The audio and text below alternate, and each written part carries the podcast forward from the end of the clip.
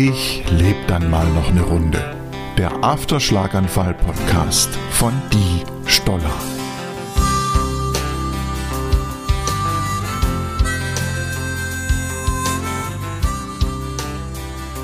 Hallo, willkommen zu meinem Podcast. Ich lebe dann mal noch eine Runde. Einmal Schlaganfall und zurück. Schön, dass du mich begleitest auf meinem Weg vom Schlaganfall und vom künstlichen Koma zurück ins Leben.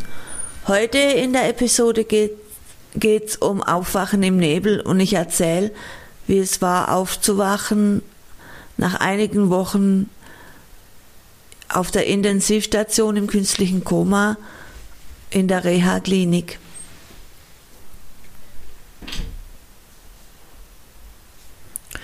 Okay, es gab nicht diesen Punkt, wo ich wach war, mein Mann an meinem Bett saß und mir erzählt hat, was passiert ist. Ich, ich kann mich erinnern, dass ich ähm,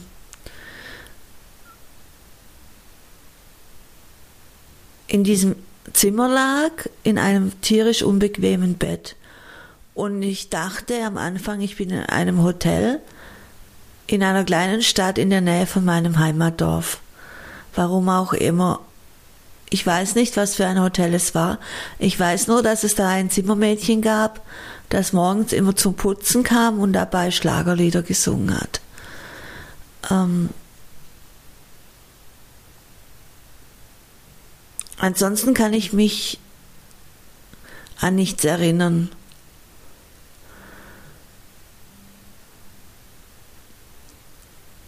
Ich weiß von, aus Erzählungen von Matthias, dass ich in dieser Zeit immer noch künstlich beatmet wurde, also einen Schlauch äh, im Hals hatte. An den kann ich mich nicht erinnern. An was ich mich erinnern kann, ist an die Ernährungsschläuche in meiner Nase. Die habe ich mir nämlich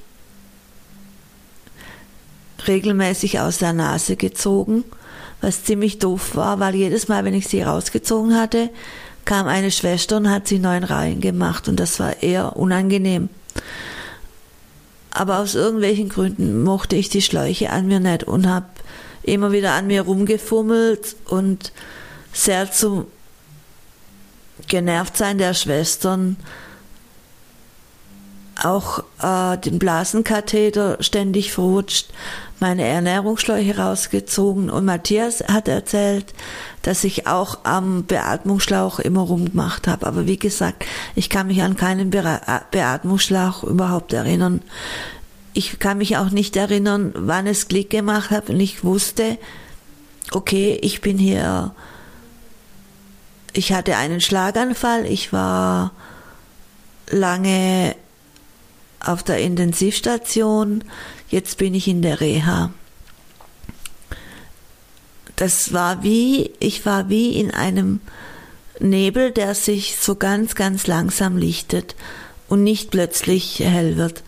Und so ganz, ganz langsam habe ich irgendwie kapiert, dass ich nicht in einem Hotel bin, sondern in einem Krankenhaus. Und Matthias hat mir dann erklärt, dass ich in der Reha bin. Intensivreha hieß es, das ist so eine Mischung zwischen Intensivstation und Reha-Raum.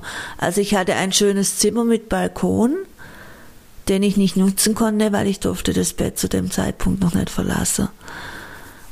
Ähm, ich war immer noch angeschlossen an piepende Geräte, mein Sauerstoff wurde gemessen, mein, mein Herz wurde mit EKG überwacht, denn ich war immer noch in Lebensgefahr. Ich hatte sowohl in meinem Herz als auch in der Hohlvene Blutgeringsel, sogenannte Trompen, die jederzeit losschießen hätten können. Und wenn sie das gemacht hätten, wäre ich sofort tot gewesen. Wegen dieser Trompen durfte ich mich nur minimal bewegen und durfte auch äh, nicht aufstehen. Also ich lag nur in diesem Bett. Ich konnte mich nicht drehen selber, weil ja meine halbe Seite weg war.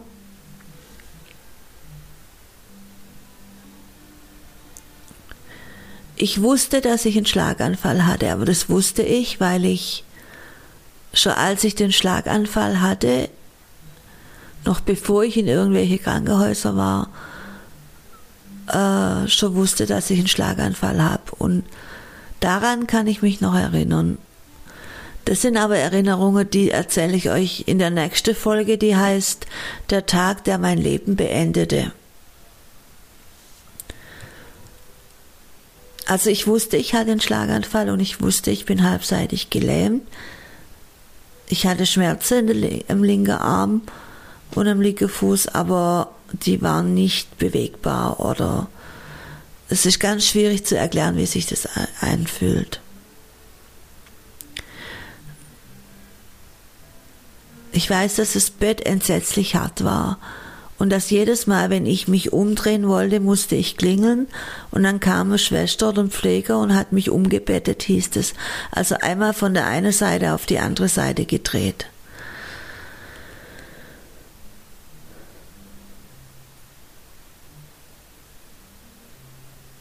Ich konnte ja nichts machen, also wie gesagt, ich konnte mich noch nicht mal selber drehen.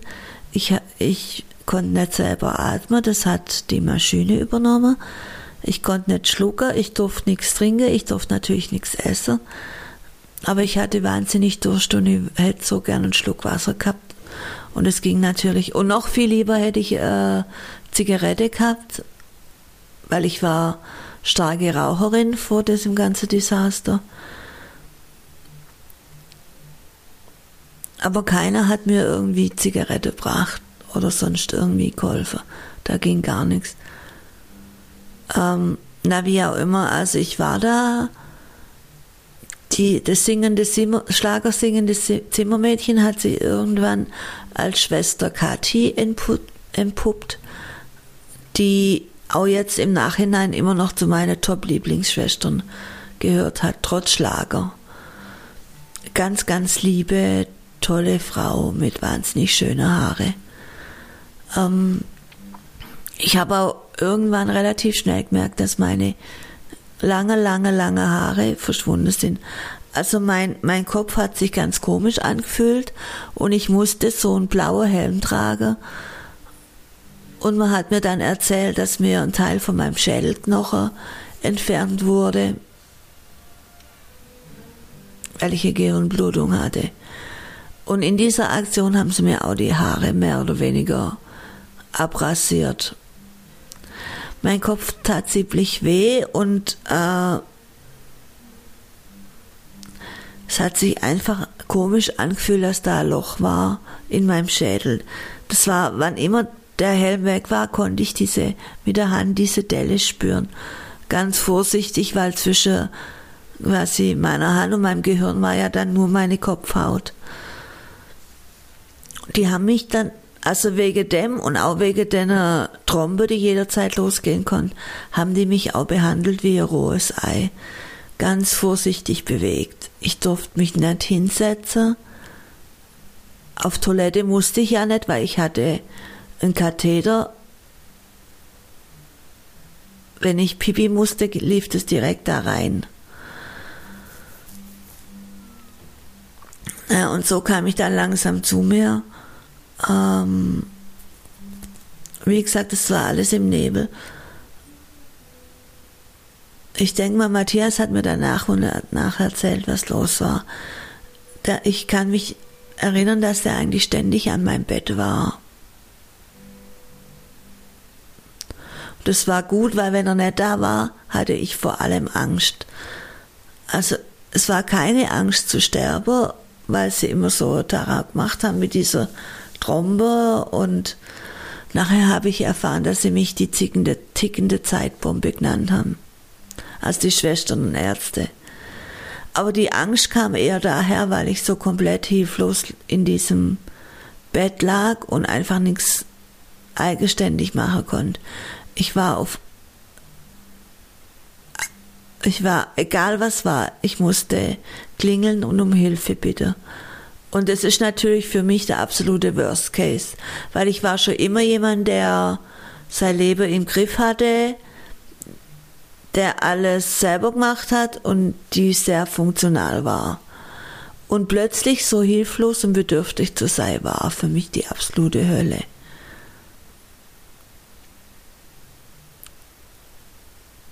allein sich nicht umdrehen zu können, wenn man will. Ihr könnt euch nicht vorstellen, was das bedeutet. Ich meine, ihr könnt es mal ausprobieren nachts. Ihr geht ins Bett und sagt euch, heute Nacht drehe ich mich nicht um und ihr bleibt einfach mal liegen. Ihr werdet sehen, wie schwer das ist. Eigentlich ist es unmöglich, weil wenn es irgendwie geht, werdet ihr euch drehen. Bei mir ging es halt nicht. Später habe ich erfahren, dass diese sau unbequeme Decke nagelneu waren und super modern und die Schwestern haben ganz stolz erzählt, dass man bei diese Bette beim Reanimieren kein Brett drunter legen muss. Also wenn man mit diesem Defibrillator kommt. Und ich habe nur gedacht, naja, natürlich muss man da kein Brett runterlegen, weil das Bett an sich ist ein Brett. Also es war nicht eine Matratze mit einem Rost, sondern es hat sich angefühlt wie ein hartes Holzbrett, auf dem er halt lag. Ich kann mich nicht an viele Besuche erinnern. Ich weiß, dass Matthias ständig an meiner Seite war. Und ich habe schon mitgekriegt, dass der sehr aufgelöst war und so nach und nach hat er mir natürlich auch erzählt, ähm, dass ich ähm, den Schlaganfall hatte, dass ich die Hirnblutungen hatte, diese schwere OP mit dem, wo sie mir meinen Schädelknochen entnommen haben und dass ich im künstlichen Koma war. Daran kann ich mich gar nicht erinnern.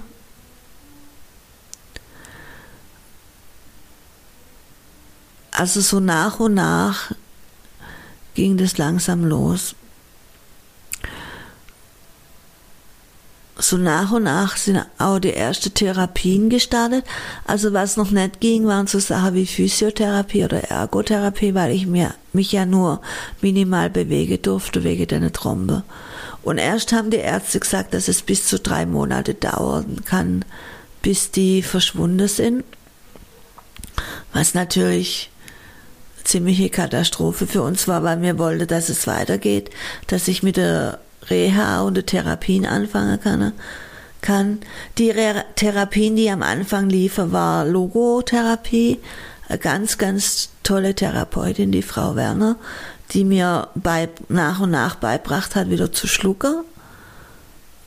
Und so konnte ich auch langsam anfangen, wieder zu essen und die erste Schlückchen Wasser zu trinken. Am Anfang war das Essen halt alles noch ein purer Brei. Also alles war püriert wie Babybrei. Ziemlich widerlich und das Brot morgens zum Frühstück war sowas ähnliches wie ungetoastetes Toastbrot. Wenn man das im Mund hatte, ist das auch sofort zu Brei geworden, den man dann so nach und nach runterschlucken musste. Es war echt widerlich. Und auch diese Karottegläschen oder diese Babynahrungbrei waren nicht sehr lecker. Und ansonsten lief die meiste Ernährung immer noch über diese Schläuche in der Nase. Und so komische blaue Behälter, in der irgendeine Brühe drin war, die ein bisschen ausgesehen hat wie braunweiße Salatsauce. Wie das geschmeckt hat, weiß ich nicht. Man hat ja nichts geschmeckt. Das lief ja direkt von der Nase in den Magen. Aber ich war ziemlich gut mit dem Schlucker und habe ziemlich schnell ziemlich gute Fortschritte gemacht. Ich glaube auch, das lag an der Therapeutin, die einfach gut war und für die ich ganz schnell meine Phase durchgeschritten bin. Matthias hat mir dann richtige Babybrei gebracht, also diese Obstbabybrei-Gläsler von Heb, die sind einfach saulecker, das war dann immer mein Nachtisch nach, nach dem pürierte Gemüsezeugs, das, das auch ziemlich geschmacklos war obendrein. Irgendwann habe ich dann angefangen zu denken, dass ich nicht mehr in Deutschland in der Kleinstadt bin, wo ich am Anfang im Hotel war, sondern ich war in Greta im Hotel,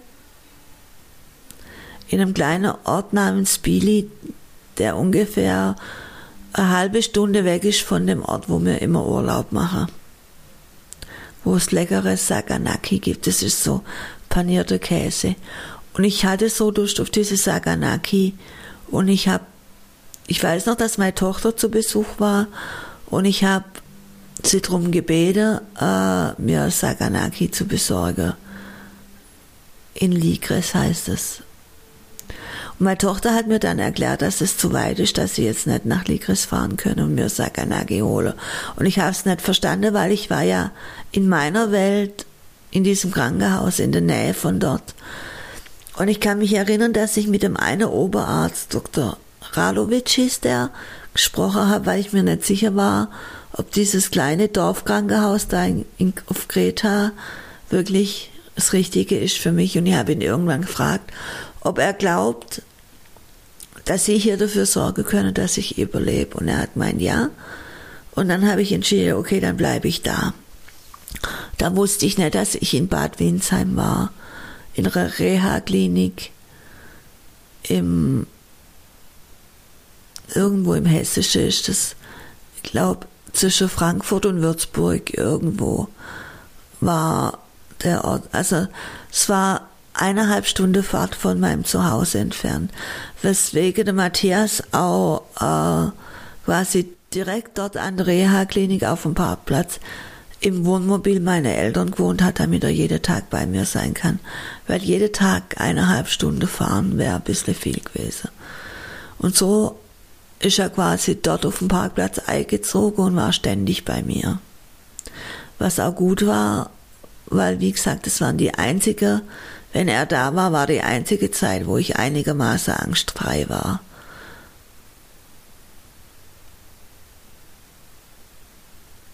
Irgendwann haben wir wegen dieser Trombe unsere Heilpraktikerin eingeschaltet und ich habe homöopathische Mittel gekriegt. Und beim nächsten Ultraschall haben die Ärzte schon keine Trombe mehr gefunden und waren völlig überrascht und haben, haben von einem Wunder gesprochen. Und ich habe so zu Matthias spaßesweise nach, spaßeshalber gesagt, sollen wir Ihnen sagen, wenn wir das gemacht haben? Und die Ärzte haben gleich gefragt, wie haben Sie das gemacht? Wie haben Sie das gemacht? Und Matthias hat gesagt, mit Homöopathie. Und der Arzt guckt und sagt, ja, ja, wenn man dran glaubt. Und ich habe nur gedacht, ja, mir ist das völlig egal, ob Homöopathie nur funktioniert, weil es Placebo ist, nicht dran glaub. Solange es funktioniert, funktioniert's. Wie auch immer, die Tromber waren weg und ich kann mich an die Szene erinnern, ganz bewusst, wie die drei Ärzte, also zwei männliche Ärzte und eine Ärztin, an diesem Ultraschallgerät standen und nochmal nach den Blutgerinnsel geguckt haben. Und meine Schwester Kathi stand mit dem Rollstuhl, Pflegestuhl vor der Tür und hat gewartet, dass die Ärzte sagen, okay, sie sind weg, damit ich äh, quasi sofort rausgesetzt werden kann.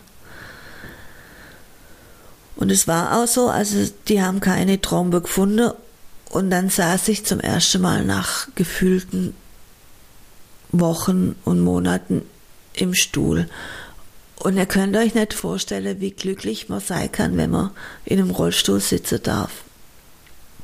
Also ich war total glücklich. Und da ich dann in diesem Rollstuhl sitzen durfte, waren es dann auch die ersten Momente, wo ich auf den Balkon geschoben worden bin und ein bisschen draußen war und frische Luft genießen konnte. Und es waren so die ersten Schritte zurück ins Leben. Sonne auf dem Balkon und frische Luft. Und ich habe immer noch mich so gesehen nach einer Zigarette. Und meine Rettung war immer ein Pfleger, der hieß Basti. Der war nämlich Raucher. Und jedes Mal, wenn der von seiner Pause kam, hat er so wunderbar nach Zigarette gerochen. Und ich hätte ihn am liebsten von oben bis unten beschlüffelt.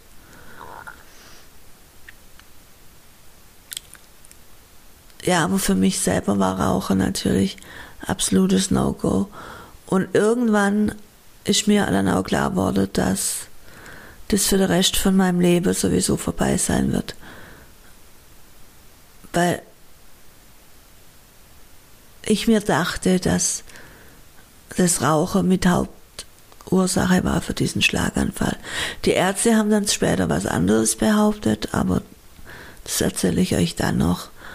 Ähm, wie auch immer, also ihr seht, ich bin immer noch im Label. Das ist alles noch nicht wirklich so ganz klar, dass ich das glasklar erzählen kann, was da in Bad Windsheim alles war. Ich weiß nur noch bewusst die Angst und dass ich mich, ich habe so kleines Kissen, das hat einen viel zu großen Bezug, der so drüber hing und diesen Überhang vom Bezug, den habe ich mir über, übers Gesicht gelegt gehabt, dass mich keiner findet. Wie ein kleines Kind lag ich da und habe mich versteckt, damit, dass mich keiner findet. Und irgendwann hat Matthias mal ein ernstes Gespräch mit einer Schwestern geführt und hat gesagt, dass sie anhören, aufhören müsse, mich anzumotzen, wenn ich mir irgendwelche Schläuche rausziehe. Ich habe das ja auch nicht mit Absicht gemacht. Ich glaube, das ist einfach instinktiv.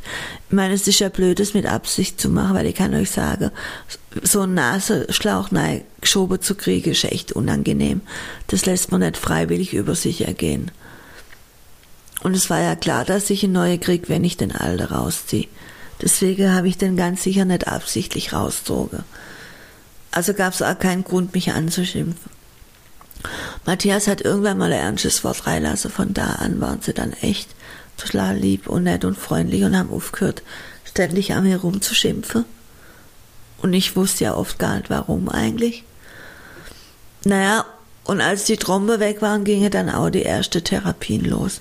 Also kamen dann die Physios, die kamen alle immer direkt in mein Zimmer an mein Bett. Und dann habe ich gelernt, an der Bettkante zu sitzen, frei ohne dass ich festgehalten werde.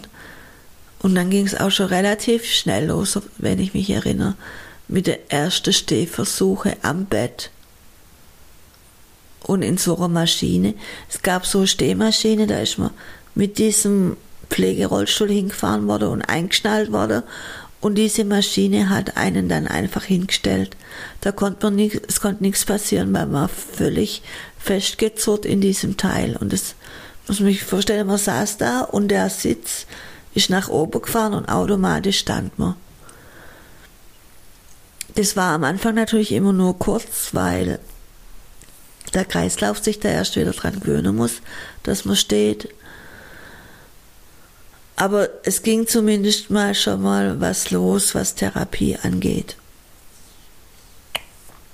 Sie haben auch angefangen, mich immer wieder durchzubewegen, und natürlich war ich sehr steif, weil ich habe ja quasi wochenlang keinerlei Bewegung gehabt und dementsprechend verrostet waren meine Knochen und Sehnen und Muskeln.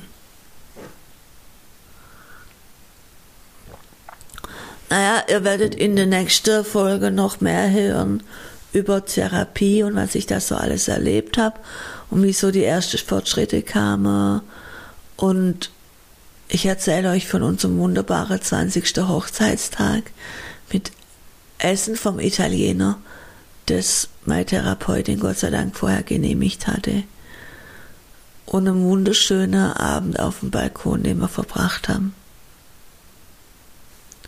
Also es gibt noch viel zu erzählen, ich freue mich, wenn du dabei bist. In der nächsten Folge, wie gesagt, die hat den Titel Der Tag, als mein Leben zu Ende war da werde ich euch erzählen, was ich, an was ich mich noch erinnere. An den Tag, als der Schlaganfall war und wie ich da in meinem Schlafzimmer lag und einfach warten musste, bis irgendjemand kommt. Bin gespannt, ob, ihr, ob du dabei sein wirst und ob es dich interessiert. Ich freue mich, wie gesagt, wenn du mich begleitest.